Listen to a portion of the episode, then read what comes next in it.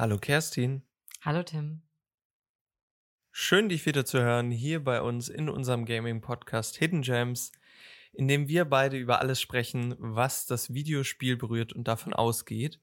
Und heute haben wir uns wieder einen großen Hm. Kuchen mitgebracht, ähm, von dem wir versuchen, ein Stück abzubeißen und zu schneiden und uns damit zu beschäftigen. Wir reden nämlich heute über Postkolonialismus in Videospielen, das koloniale Erbe in eigentlich postkolonialen Zeiten. Und wir schauen uns so ein bisschen an, inwiefern dieses Thema, dieser Themenkomplex in Videospielen verhandelt wird, zum Ausdruck kommt. Ähm, wir sprechen im ersten Teil so ein bisschen darüber, inwiefern die äh, Postcolonial Studies auch angekommen sind in den Game Studies oder da vielleicht sogar auch ein Defizit noch herrscht Mhm. in der Betrachtung. Wir sprechen dann über zwei explizite Beispiele, zwei Spiele, nämlich Anno 1800 und Curious Expedition 2, ähm, an denen wir so ein bisschen beispielhaft durchdeklinieren, was vielleicht ja gerade schief läuft oder wo noch sehr, sehr viel kritischer Nachholbedarf besteht. Und schauen uns so ein bisschen an oder versuchen darüber zu sprechen, woran liegt denn das überhaupt? Warum werden ähm, koloniale Thematiken, Ästhetiken ähm, immer noch weiter erzählt? Warum wird immer noch davon erzählt und warum wird davon so erzählt, wie erzählt wird? Und ähm, vielleicht versuchen wir uns so ein bisschen in dieses Themenfeld vorzuarbeiten, Kerstin, ähm, indem wir erstmal versuchen zu definieren, was denn über Postkolonialismus ist oder beschreibt. Ja, gerne. Also wenn man Postkolonialismus hört, denkt man vielleicht erstmal, ähm, Post heißt danach, dann ist es vorbei. dann Mhm. haben wir damit nichts mehr zu tun. Kolonialismus wäre im letzten Jahrhundert und die Jahrhunderte davor passiert und jetzt im 21. Jahrhundert wären wir alle klüger und schlauer und äh, könnten damit ganz reflektiert umgehen und sagen, das hätte gar keine Folgen mehr. Aber genau das will eigentlich Postkolonialismus betonen, dass es die immer noch Folgen für unsere Gesellschaft, für unser Zusammenleben, für unsere Betrachtung der, der Welt und äh, unseren Umgebung eigentlich super essentiell ist, dass wir den Kolonialismus weiter im Kopf behalten, dass wir dafür unsere ja, Köpfe und Augen schulen, das noch zu erkennen, wie sehr Dinge in unseren Strukturen noch verankert sind. Also Ashcroft sagt, Postcolonialism deals with the effects of colonialization on cultures and societies. Und das ist genau der Punkt. Also wir wollen mit diesem Begriff darauf aufmerksam machen, was sind denn eigentlich noch, was ist das Erbe des Kolonialismus, was wir immer noch weitertragen. Ein Begriff, den wir wahrscheinlich auch damit einhergehend ähm, benutzen und beschreiben werden, jetzt auch in, in, der, ähm, in der Beschreibung von den Fallbeispielen, die wir uns anschauen, ist der Begriff des Othering, ähm, der so viel bedeutet, wie dass man ähm, sich selber oder andere durch eine Abgrenzung von sich selber beschreibt. Also, dass man sich selber als ein Zentrum sieht von, von der Art und Weise, wie man denkt und sieht und schaut und dann das andere definiert als von mir abgewandt, mir fremd, mir unbekannt ähm, und auch sozusagen als nicht nur Singular äh, Singularität beschreibt, die sozusagen da ist, sondern alles andere und da darin auch sozusagen alles vereint. Also das auch bedeutet, dass dass man nicht mehr in bestimmten also Othering bedeutet ja auch, dass man vor allen Dingen das andere als anders einfach markiert und dadurch aber auch die eigenständigen Eigenschaften dieses Mhm. anderen ihm abschreibt. Also, dass man nicht mehr eine Person zum Beispiel als Individuum begreift, sondern nur als den Teil einer anderen Gruppe, die ich, die ich zuschreibe. Also es ist eine Zuschreibung von außen, von einer Person, einer Gruppe und so weiter, Genau, genau. die passiert. um auch für sich selber zu argumentieren, also um bestimmte Mhm. Sachen irgendwie zu rechtfertigen. Zum Beispiel, wenn wir von dem Diskurs ausgehen, den es Anfang des 19., naja, Ende des 19., Anfang des 20. Jahrhunderts gab, anhand der Schädelgröße irgendwelche ähm, Eigenschaften ablesen zu können, zum Beispiel eine totale Pseudowissenschaft, dann war das notwendig, um bestimmte Leute äh, zu entmenschlichen, zu othern, um dann mhm. wieder zu äh, rechtfertigen, dass man diese Menschen unterdrückt, zum Beispiel. Mhm. Also Othering meistens als Instrument für Unterdrückung, für eine Herrschaft, die versucht eben genau das zu rechtfertigen. Genau, als so eine, so eine self-affirming Policy, die mhm. irgendwie sagt, ähm, ja, ja, das ist, ist ja fremd und unbekannt und ähm, das muss erforscht und äh, irgendwie gezähmt angeschaut, werden. gezähmt werden, mhm. sozusagen.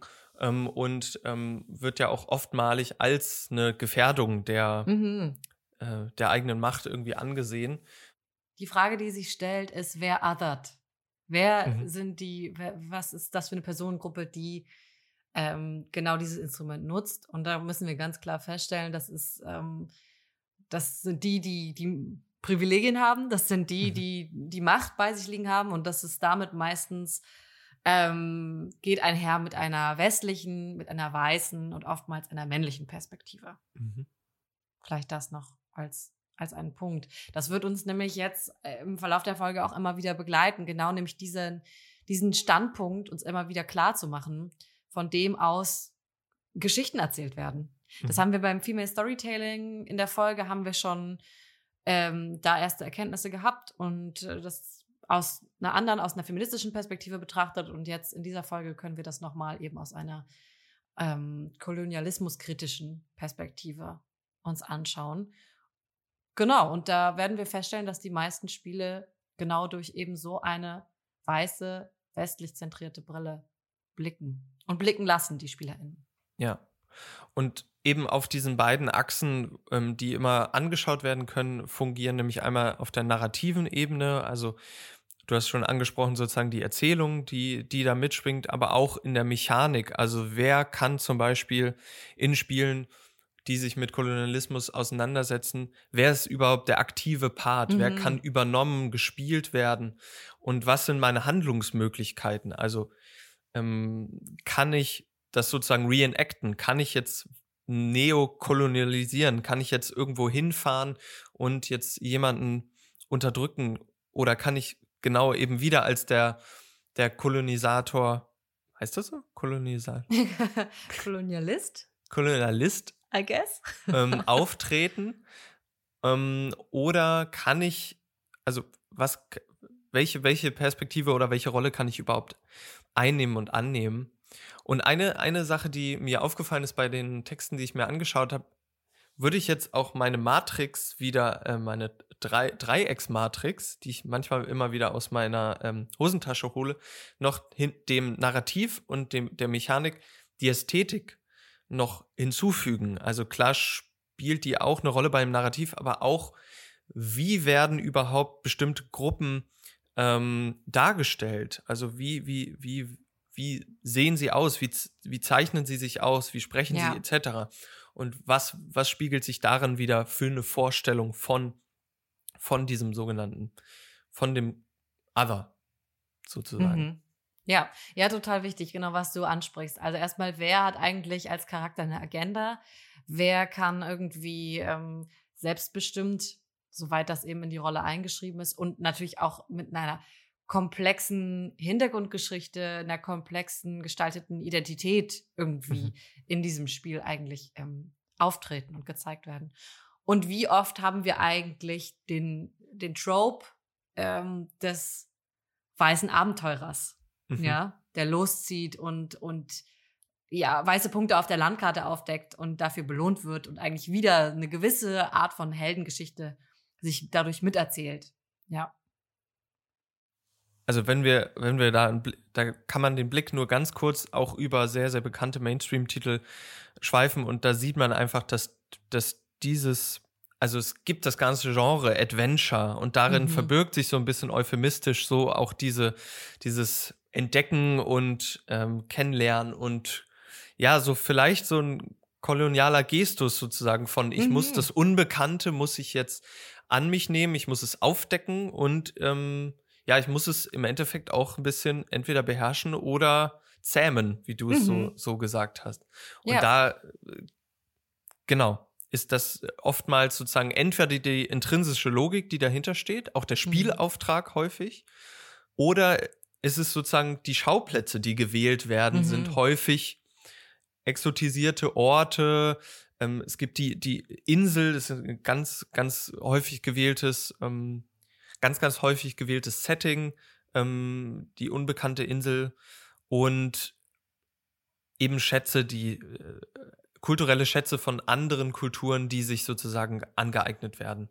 Ja. Ähm, und ja, Kerstin, ich glaube, wir müssen, wir, wir fangen jetzt einfach mal an, so ein bisschen über die Spiele zu sprechen Gerne, und versuchen ja. dann anhand denen ein bisschen konkreter äh, Mhm. vielleicht auch darzustellen, wie sich, welche kolonialen Gesten sich sozusagen in diesen Spielen wiederfinden oder weitererzählt werden. Magst du vielleicht anfangen mit deinem Beispiel? Ja, ich starte gerne mit Anno 1800.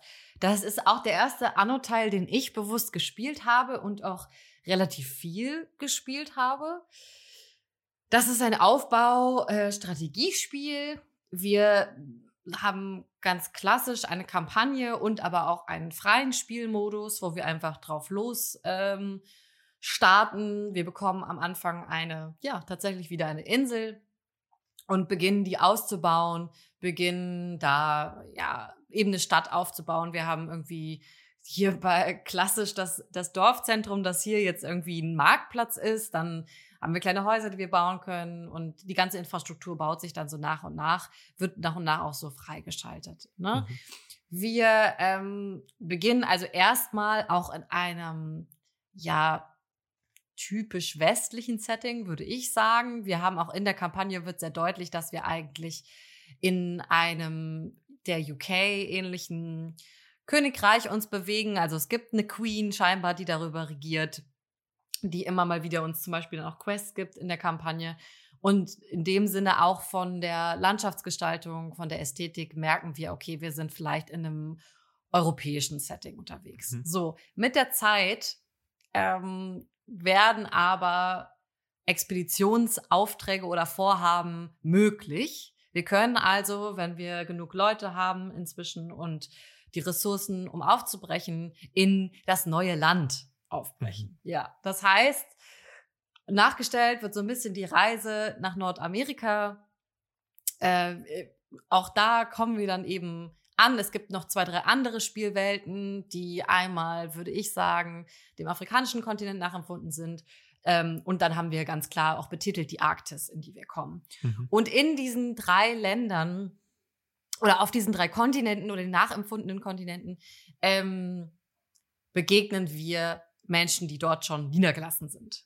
Mhm. Und Menschen, die sehr starke Stereotype erfüllen. Also wir haben einmal genau gar nicht nordamerikanisch, sondern eher südamerikanisch nachempfundener Bevölkerung. Wir haben einmal ähm, genau Menschen vom afrikanischen Kontinent äh, stereotyp dargestellt und in der Arktis haben wir eben auch da Inuit-EinwohnerInnen.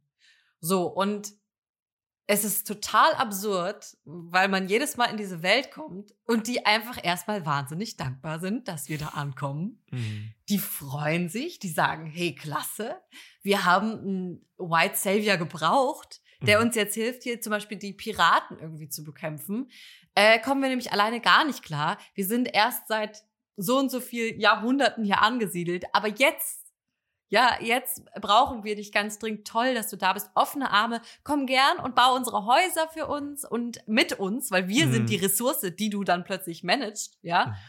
Ähm, wir hätten gerne übrigens, es ist auch total absurd, in der ähm, Ursprungswelt, nenne ich sie jetzt mal, wo wir starten, bekommen die Menschen, die natürlich auch übrigens in Klassen einsortiert sind, aber das ist nochmal vielleicht ähm, ein Thema für eine anderen, Mhm. andere Folge, äh, bekommen die ArbeiterInnen, bekommen ArbeiterInnen Kleidung. Mhm. Die Menschen, die in der ähm, südamerikanisch nachempfundenen äh, Setting leben, bekommen Ponchos. Ah. Die bekommen Mhm. Ponchos, die essen alle Tacos und ähm, die brauchen auch noch äh, flotte Hüte. So, ja. Das allein, ich verstehe, dass es im, im Gedanken von Anno immer heißt, äh, verschiedene Bedürfnisse zu, zu erfüllen, verschiedene Produktionsketten aufzuziehen, um da irgendwie eine, ja, eine Vielfältigkeit reinzubringen, aber eigentlich ziehen sie nur einen Trope nach dem anderen aus ihrem kleinen Hütchen und ähm, ballern so viele Stereotype rein, wie es geht. Das Ganze muss man sich in einer wahnsinnig farbenfrohen, hellen, freundlichen Welt äh, und Darstellung ähm, vorstellen. Also die Ästhetik sagt, alles ist toll, alles ist super, riesengroße Freude, ja. Äh, lockere Musik. Du kannst, wenn du auf die Häuser der einzelnen BewohnerInnen klickst, dann kriegst du immer so ein kleines, kleines Bildchen von denen, die da drin leben. Und die sagen dir dann einen lustigen kleinen Spruch. Ja, hm. die sagen Hallo zu dir, ne? Und alles ist so happy, happy. Und damit werden die problematischen Inhalte aber total, ja, entweder retuschiert oder einfach komplett ausgeblendet. Ja, also es ist so der, der imperiale Wohlfühlmantel, der mm. sozusagen da angezogen wird. Kuschig. Oder der imperiale ähm, Filter, der so drüber gelegt wird. Ja, es ja, ist alles ja. schön, weil jetzt, jetzt ist es so ein bisschen dieses Werbeversprechen. Jetzt habt ihr, jetzt kriegt ihr das, was euch immer gefehlt hat. Mm. So ein bisschen. Das ist total, ja, es ist gruselig, weil mm. wenn man, wenn man eben nicht kurz innehält, ähm, und sich das so ein bisschen anguckt, eben aus so, eine, aus so einer aus so ein bisschen distanzierten Blickwinkel, dann merkt man ganz, dann merkt man das gar nicht so schnell, mhm. weil es spielerisch irgendwie relativ gut funktioniert, oder? Als Spiel Absolut. ist es also total. Es ist äh, tricky, es ist herausfordernd. Du musst wirklich sehr genau managen. Ähm, das ist schon, das hält einen schon auch, auch am, am Laufen und am Spielen so, ne? Mhm. Man kann da schon echt viel Zeit reinstecken.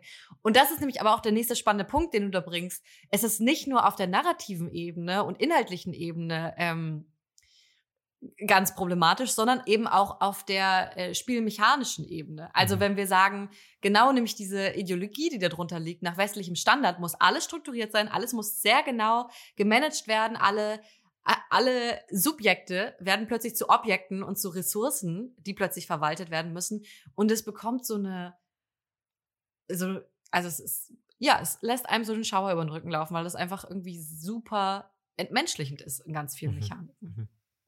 Ja, und das ja auch häufig, die äh, Jahreszahl sagt es so ein bisschen Anno 1800 unter dem Deckmantel oder so wie ich das immer verstanden habe, ist Anno ja so eine Art Historiensimulation, mm. so ein bisschen so. Mhm. Und unter dem Deckmantel der auch so ein bisschen Aufbau, Historiensimulation, ja. wird dann sozusagen nochmal wieder self-affirmed, ja, es ist ja so passiert. Also wir mhm. können das jetzt nicht alterieren oder wir können das jetzt nicht anders äh, oder umdrehen ähm, oder irgendwie oder mhm. oder das Handlungsrepertoire jetzt aufbrechen. Nein, wir müssen sozusagen in die neue Welt wieder gehen, wie es unsere Ancestors irgendwie ja auch getan haben. Ganz genau. Und das Argument, das drehen und wenden sie sich ja aber auch wann und wie sie es brauchen. Mhm. Denn äh, Anno 1800 wurde auch ein großer, naja, Vorwurf gemacht oder auf jeden Fall, es gab eine große Debatte darum, ob im Vorfeld, bevor der, äh, vor der Veröffentlichung des Spiels, ob Sklaverei ein Thema sein wird mhm. und inwiefern das behandelt wird und inwiefern man das darstellen kann, sollte, äh, muss oder weglassen muss.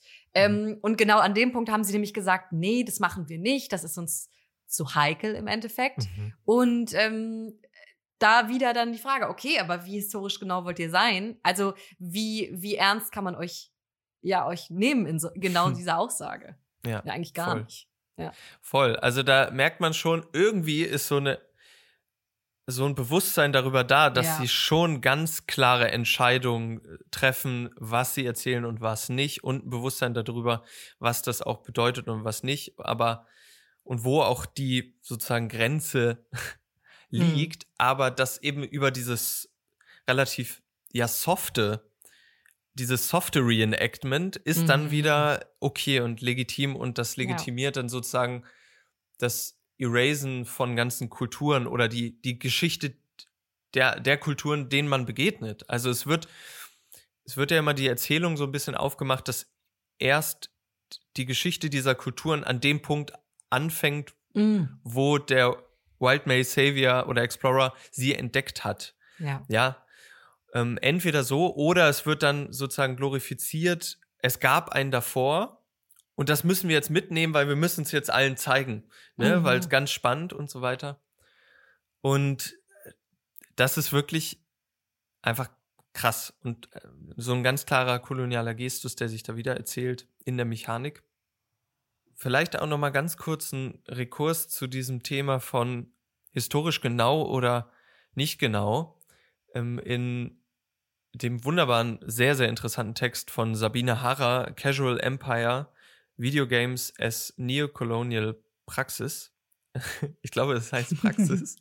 ähm, spricht sie darüber, dass häufig so ein Argument genannt wird, dass ja, Videospiele sind ja ein fiktives Medium. Also mm. die bilden ja nicht die Realität ab. Das ist alles Fun, das ist Unterhaltung, vielleicht noch grenzt mal ans, äh, an Edutainment, aber nee, eigentlich geht's um, um Fiktion. Mhm. Und äh, da ist so, ist eine ganz klare Doppelmoral ablesbar an dem Beispiel, was du genannt hast, dass, dass sozusagen ganz klar irgendwas aus der Vergangenheit genommen wird, also Vorstellungen, Bilder, Tropen ähm, und werden aber jetzt in die Jetztzeit geholt und dann so aneinander ähm, gebaut, wie es irgendwie passt, um was zu machen, um sich selber so ein bisschen zu affirmen und zu sagen, okay, ja, wir haben ja nichts falsch gemacht. Das ist mhm. ja interessant. Das mhm. ist ein mhm. interessantes Spiel. Das macht Spaß, mhm. das zu tun. Mhm. Ähm, und das legitimiert ja wieder die Vergangenheit. Ja. So, ja. Also ja, da beißt sich die Katze in den Schwanz, ne?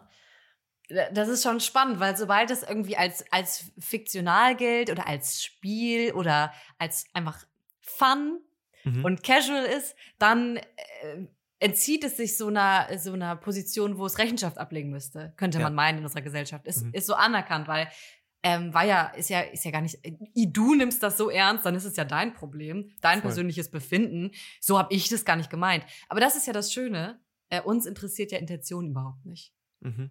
Ne? Für uns interessiert ja, uns interessieren die tatsächlichen äh, Fakten und Beweise. Voll. Und es wird immer so ganz viel mit so expliziten Rassismen dann argumentiert, mm. dass ja, genau, Sklaverei, das würden wir ja niemals anfassen. Mm -mm. Das ist sozusagen ganz klar, das ist vorbei, das ist Post.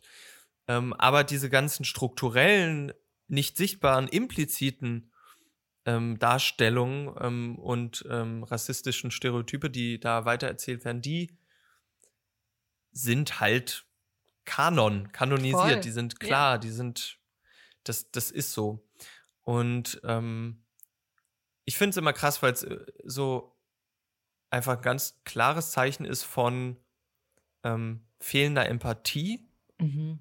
und fehlender Selbstreflexion, mal drüber nachzudenken, wie ähm, wie sich eine Person, die möglicherweise einen dieser dargestellten Kulturen sich zugehörig fühlt, ähm, fühlt. Mhm. Oder ob sich diese Person angesprochen fühlt von diesem Gestus, ob sie sich repräsentiert fühlt. Ähm, weil sozusagen die, diese Kulturen, die da ähm, besucht werden, sind ja auch immer passiv. Also sie können mhm. nicht übernommen oder gesteuert werden mhm. oder sie mhm. können nicht selber reden, sondern sie haben alles, alles ist geskriptet, deren Leben ist geschrieben. Ja. Und wir sind die, die frei von Land zu Land segeln. Mhm. So. Ja, und das ist doch das Spannende, weil zum Beispiel Anno 1800 ist ja von Ubisoft gepublished. Und mhm. Ubisoft und viele andere Publisher haben ja eigentlich das Budget und die Möglichkeiten zu sagen, ey, uns interessiert das, was das mit unserer Zielgruppe macht oder wer unsere Zielgruppe ist und wie wir irgendwie ein diverseres Publikum ansprechen können. Wir holen uns Menschen mit einer Expertise und die lassen wir dieses Spiel testen und spielen mhm. und genau mit der Brille, nämlich mit dieser kritischen Brille draufschauen und uns Anregungen geben. So, mhm. weißt du, aber genau das, was du sagst, fehlende Empathie und fehlendes Interesse daran, ja. weil sich eben diese kolonialen Machtfantasien mhm. und die Ideologie, die darunter liegt, einfach so wahnsinnig gut verkaufen. Gut verkaufen, gut spielen, gut mhm. mechanisch mhm. umsetzen lassen, Gewinner-Verlierer-Logik einfach mhm. ganz klar weitererzählt. Ähm, es wird Komplexität reduziert, es wird von der, es wird entindividualisiert und auch enthumanisiert, sozusagen. Es ist, mhm. es ist Objekt, es ist Ressource, es ist ganz klar, es passt in diese Logik, es lässt sich gut kodieren, im wahrsten Sinne des Wortes. Ähm, und ja, dieses Beispiel finde ich auch ganz interessant bei Ubisoft. Bei anderen Franchises, wie jetzt bei Assassin's Creed, ähm, holen sie sich dann doch Personen, äh, also auch wird immer damit geworben, auch GeschichtswissenschaftlerInnen in die Spiele einzuladen und äh, es wird ganz klar darauf geachtet, wie irgendwas ähm, neu oder wiedererzählt wird, aber mhm. häufig sind das, es ist nicht ausschließlich, äh, Origins ist so eine Ausnahme, ähm, weil da wird ähm, Ägyp ägyptische Geschichte erzählt, aber häufig sind es europäische Settings, also mhm. äh, das Renaissance-Italien, die Antike Griechenlands, also sozusagen diese Urmythen des europäischen Geistes, sozusagen die, mhm. wo dann die Ressourcen liegen, äh, da das da dann richtig zu machen ja, ja, so. Klar. Ja, natürlich. Ja, an Anno haben wir sehen wir ganz klar, es verfolgt oder es erzählt eine imperiale Logik weiter, mhm. also imperial Kolonialismus als Fun, als mhm. Casual, mhm. als als erstrebenswertes, ähm, was man gerne irgendwie macht. Mhm. Und ähm, ich würde jetzt äh, noch mal weitergehen ähm, zu Curious Expedition 2, weil da gibt es einige Dinge, die sehr ähnlich funktionieren, aber auch einige Dinge, die ein bisschen anders sind, aber auch nicht unbedingt gut dadurch. Mhm. In Curious Expedition 2, ein Spiel von Maschinenmensch, einem ähm, Entwickler-Duo aus Berlin, ähm, von, aus dem letzten Jahr, ähm, spielen wir eine Gruppe, eine zufällig zusammengestellte Gruppe an Adventurern, also Expediteuren, die auf Expeditionen gehen, wie der Name sagt. Klar, klar. Ähm, mhm. Und es ist auch wieder ein Adventure und das Ganze ist ein narratives Adventure, was rundenbasiert funktioniert und auch prozedural generiert funktioniert. Das heißt, ähm, unsere Basis, von der wir wieder ausgehen, ist Paris 1886, die Zeit der großen Weltausstellung. Und ähm, wir werden von der Anthropologin Victoria Marlin in die Welt geschickt und wir sollen als die Person, wir können zwischen verschiedenen Personen wählen, losziehen und die Welt entdecken und kennenlernen und be ihr begegnen. Ähm, ja.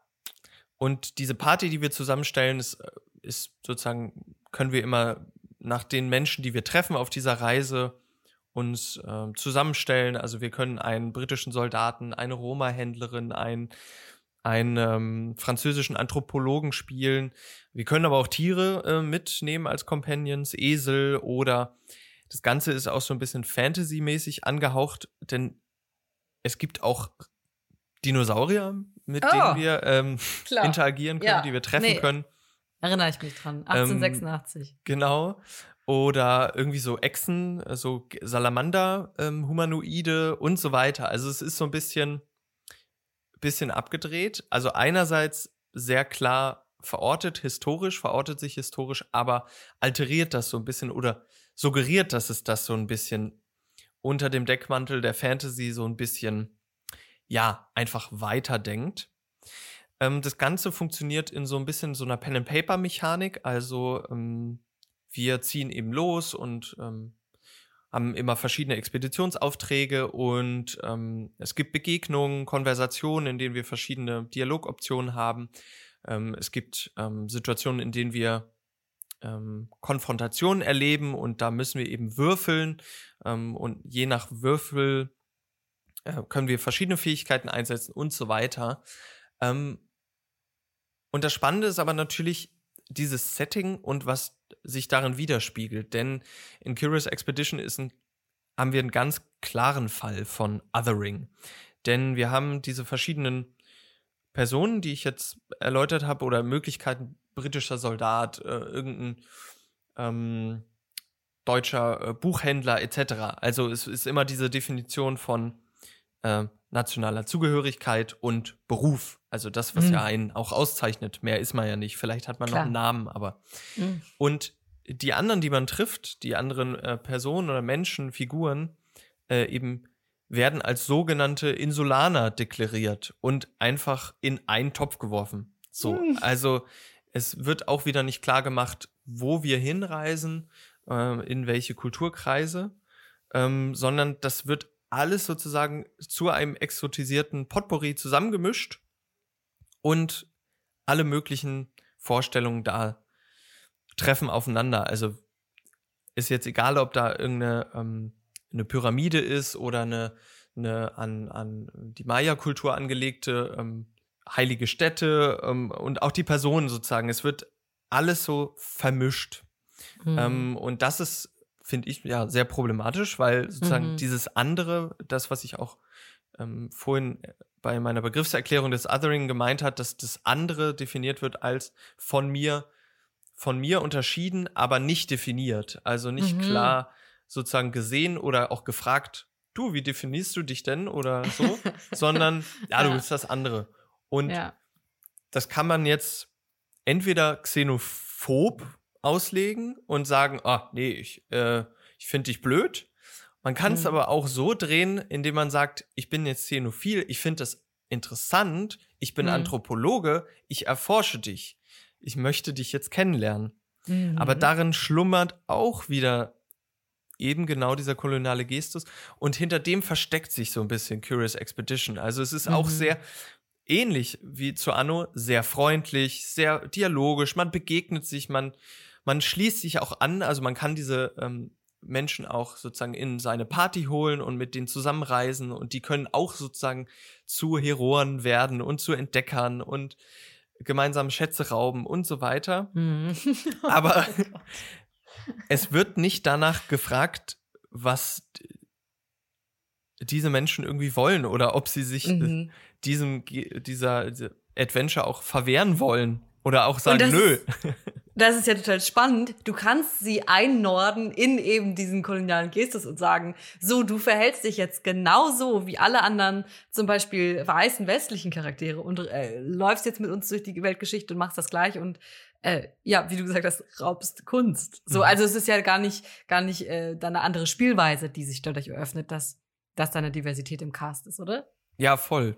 Und es ja. ist so, also es ist halt, ich finde es auch total, also es ist Kolonialtourismus mhm. par excellence. Also man, man ist sozusagen ähm, Tourist und man möchte auch die Bilder, die man vielleicht irgendwie entweder hat oder äh, erzählt bekommen hat, ja auch schon damals zu der Zeit. Also das war ja nicht sozusagen zu Beginn der Kolonie, sondern da gab es schon eine Erzählung von diesen Kolonien, die Besitz waren. Und dann möchte ich da hinkommen und möchte dieses Bild auch bestätigt bekommen. Also mhm. wie das self-affirmed haben. Und ich möchte bloß nicht sozusagen das erleben, was, was, was ich mir nicht vorgestellt habe. Ja, und was unangenehm ist. Was unangenehm ist, ja. Mhm. Gibt es irgendwelche positiven Aspekte? Gibt es irgendwas, was Curious Expedition vielleicht auch richtig macht in kleinen Teilen? Es ist wieder, ehrlicherweise, muss man sagen, ein gutes Spiel. Also es ist mhm. mechanisch, auch wenn es auch darin sich widerspiegelt, ist es, funktioniert es sehr, sehr gut. Es ist für mhm. äh, das Genre, ähm, dieses Roguelike Adventure, Roguelike meint, dass, es, ähm, dass man immer wieder neu beginnt, äh, so ein bisschen rundenbasiert und eben sich von Expedition zu Expedition hangelt und auch diese Mechanik des Würfelns. Also man hat so einen Hauch von ähm, Zufall, der mitschwingt. Also es ist ganz viel Spannendes auch dabei.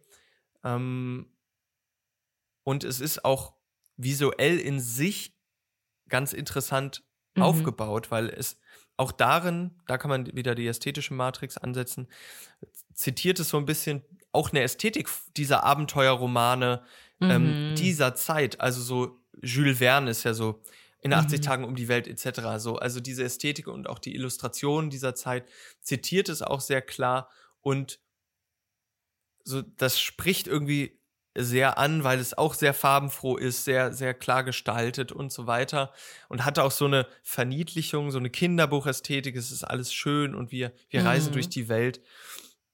Und darin lullt es einen, wenn man nicht aufpasst, extrem gut ein.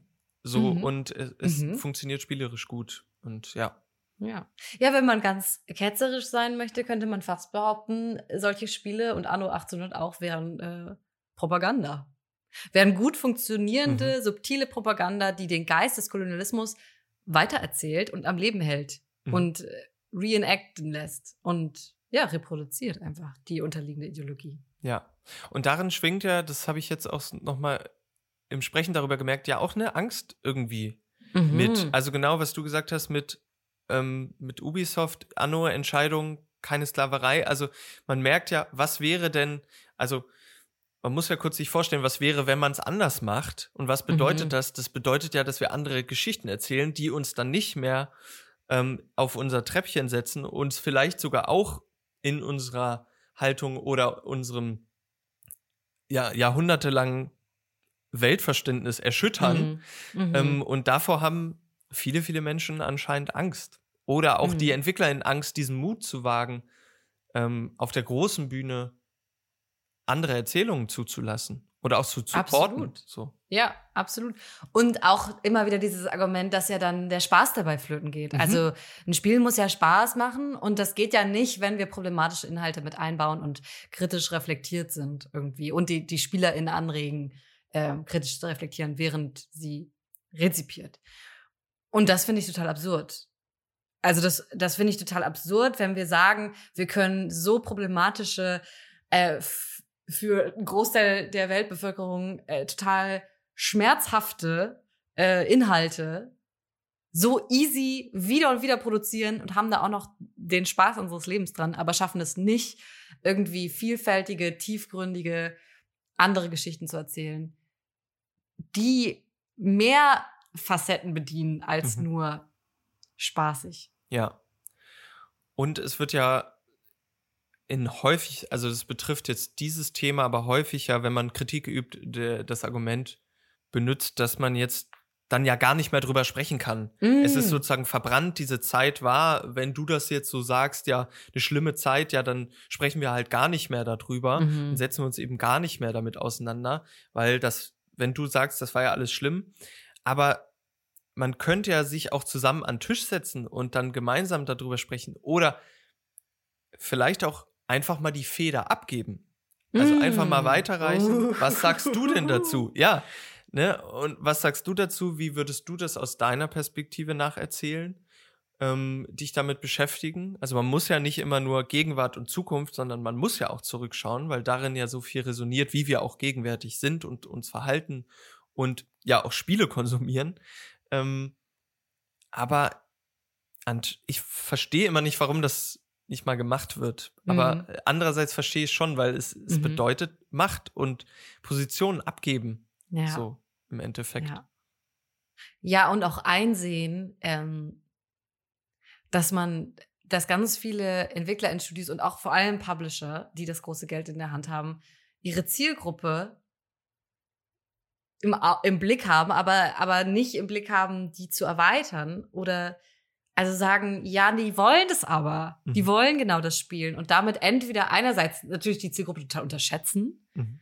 weil sie, sie denen das nicht zutrauen, mit bestimmten Inhalten umzugehen und das irgendwie kritisch zu reflektieren. Und andererseits sich die natürlich auch nicht, nicht die erziehen. Ja. Was ja durchaus mit einem guten Spiel total in ihrer Macht läge, da einfach ja einen Paradigmenwechsel anzustreben. Ja, Paradigmenwechsel ist ein gutes, gutes Stichwort mm. oder ein gutes mhm. Wort auch, weil es ist sozusagen die, das alles umfassende oder alles durchdringende Paradigma ist dieses, der Zivilisation ist das Gute und ja. das, was ja. erstrebenswert ist und wir müssen sozusagen alle anderen dafür überzeugen, dass das der einzige Way of Life ist sozusagen und ähm, darin schlummert ja auch ganz viel Du hast ja angesprochen, auch dieses, der Arbeitshabitus, also es geht um Wohlstand, es geht um Fortschritt, es geht um mhm. Arbeiten, es geht um ähm, alle Menschen in Arbeit bringen und sie sich dadurch zu definieren durch, durch Arbeiten und ähm, diese westliche kapitalistische Logik. Also da, anhand dessen sieht man ja auch ganz viel, dass da ganz viel zusammenläuft an mhm. intersektionalen äh, Problematiken, was Klassismus, Rassismus, Sexismus? Sexismus ja, auch. auch. Ja. sozusagen, sozusagen läuft da in diesem Themenkomplex auch wieder zusammen. Mhm. Und ähm, anhand von Curious Expedition ist mir auch aufgefallen, oder es ist ganz klar, kann man auch ähm, argumentieren oder sagen, dass allein Sichtbarkeit, was ja häufig sozusagen gesagt wird, ah ja, mhm. die Sichtbarkeit wird immer größer und ihr seid ja sozusagen gesehen, ihr seid ihr, das Other, ist ja sozusagen, ihr seid ja da drin in dem Spiel, mhm. in dem Medium. So. Mhm.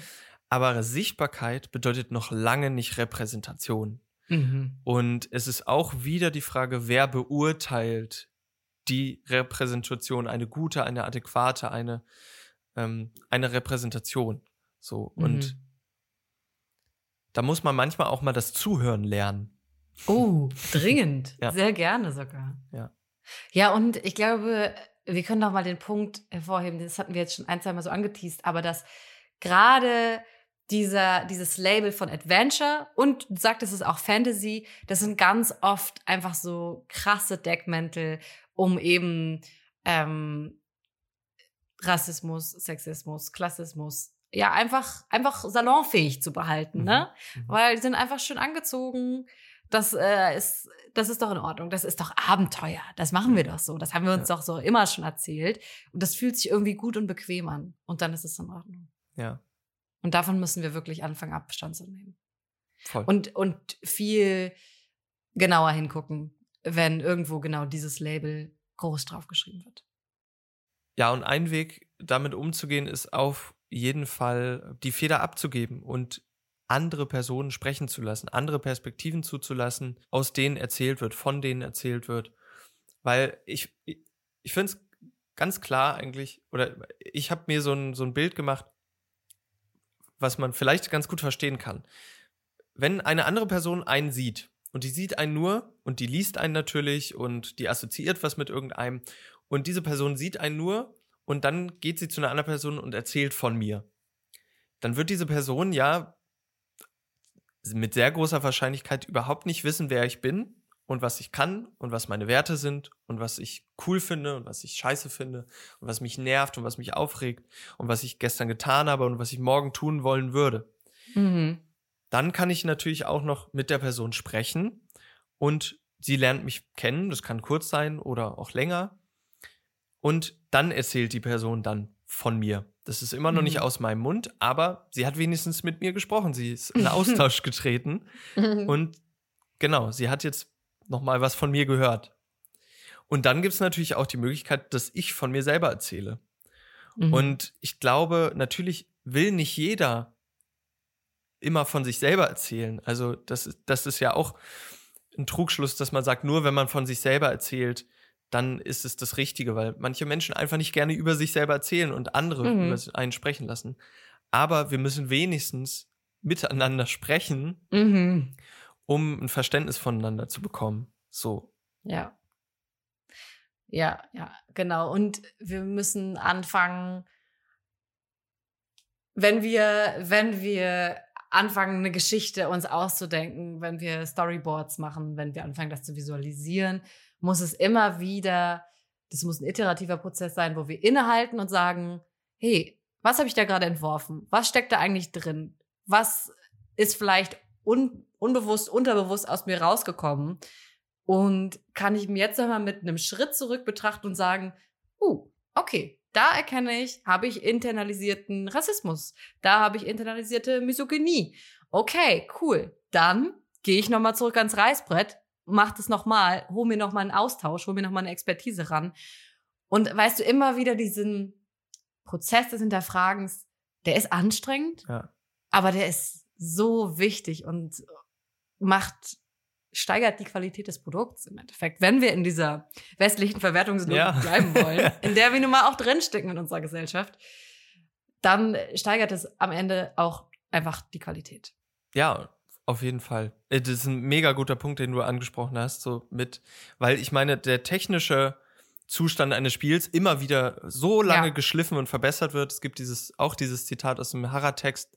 There's no reason why the values transported by a game should not be checked and resolved as rigorously as technical issues prior to release. Und genau mhm. das ist es. Es wird bloß darauf geachtet, alles bugfree zu machen und dass alles ja. läuft und der Spieler ja. nicht irgendwie ruckelt, aber es wird nicht oder zu wenig gecheckt, was ist das narrative Fundament, auf dem dieses Spiel fußt und was erzählt mhm. es eigentlich. Ja. Und da müssen wir auf jeden Fall mehr drauf achten. Wir als SpielerInnen, aber vor allen Dingen auch die Strukturen. Also ja. voll, auf jeden Fall. Ganz genau. Bevor wir uns so langsam ein bisschen verabschieden, oder beziehungsweise auch auf die nächste Folge hinweisen, denn wir haben jetzt in dieser Folge sehr viel darüber gesprochen, was innerhalb von Spielen passiert und erzählt, wie sich der koloniale Gestus, die imperiale Logik immer noch forterzählt und sprechen in der nächsten Folge ähm, genau über diese Strukturen, also wie sich innerhalb Repräsentation von ähm, verschiedenen oder eben nicht Repräsentation von verschiedenen mhm. Kulturen, ähm, Nationen oder Menschen einfach widerspiegelt und sprechen so ein bisschen darüber, wer hat überhaupt die Macht zu erzählen, wer ist sichtbar, wer stellt diese Mainstream-Games ähm, und wer nicht und wer wird da mhm. vielleicht auch unterschätzt an, wenn man wieder in der westlichen Logik denkt, an Marktkraft, die da eigentlich mhm. hintersteckt. Ja, ja, Weil klar. ich meine, wenn man, wenn man den Fisch aussät und sagt, okay, das ist die Logik, in der du denkst, dann denk doch, da sind so viele Menschen, die ich erreichen könnte. Und die auch noch. Wenn man den Fisch aussät. ich das habe ich auch noch nicht gehört. Okay. Ja, ja okay. Ja. ja, ja. Gut. Ja. Und ich wollte jetzt noch mal ganz kurz mhm. ein Positivbeispiel mit einem Positivbeispiel ähm, rausgehen, was beweist, dass man sich, wenn man sich sehr bewusst und produktiv und konstruktiv ähm, mit diesem Thema Kolonialismus beschäftigt, kann man auch ähm, eine Geschichte wiedererzählen, aber neu anordnen. Und das ist 80 Days von Inkle Games unter der Federführung von Mac Jayans einer britischen Game Designerin und Autorin, ähm, eine POC, die sich sehr, sehr genau und sehr klar mit diesen Strukturen und Themen auseinandersetzt und ein Spiel in einem historischen Setting erzählt. Also es ist, es ähm, erzählt genau diese Geschichte, diese bekannte in 80 Tagen um die Weltgeschichte nach, aber alteriert sie, queert sie so ein bisschen. Ähm, mhm. Ähm, es gibt auch kein Ende. Es ist nicht das Ziel in 80 Tagen. Man muss niemanden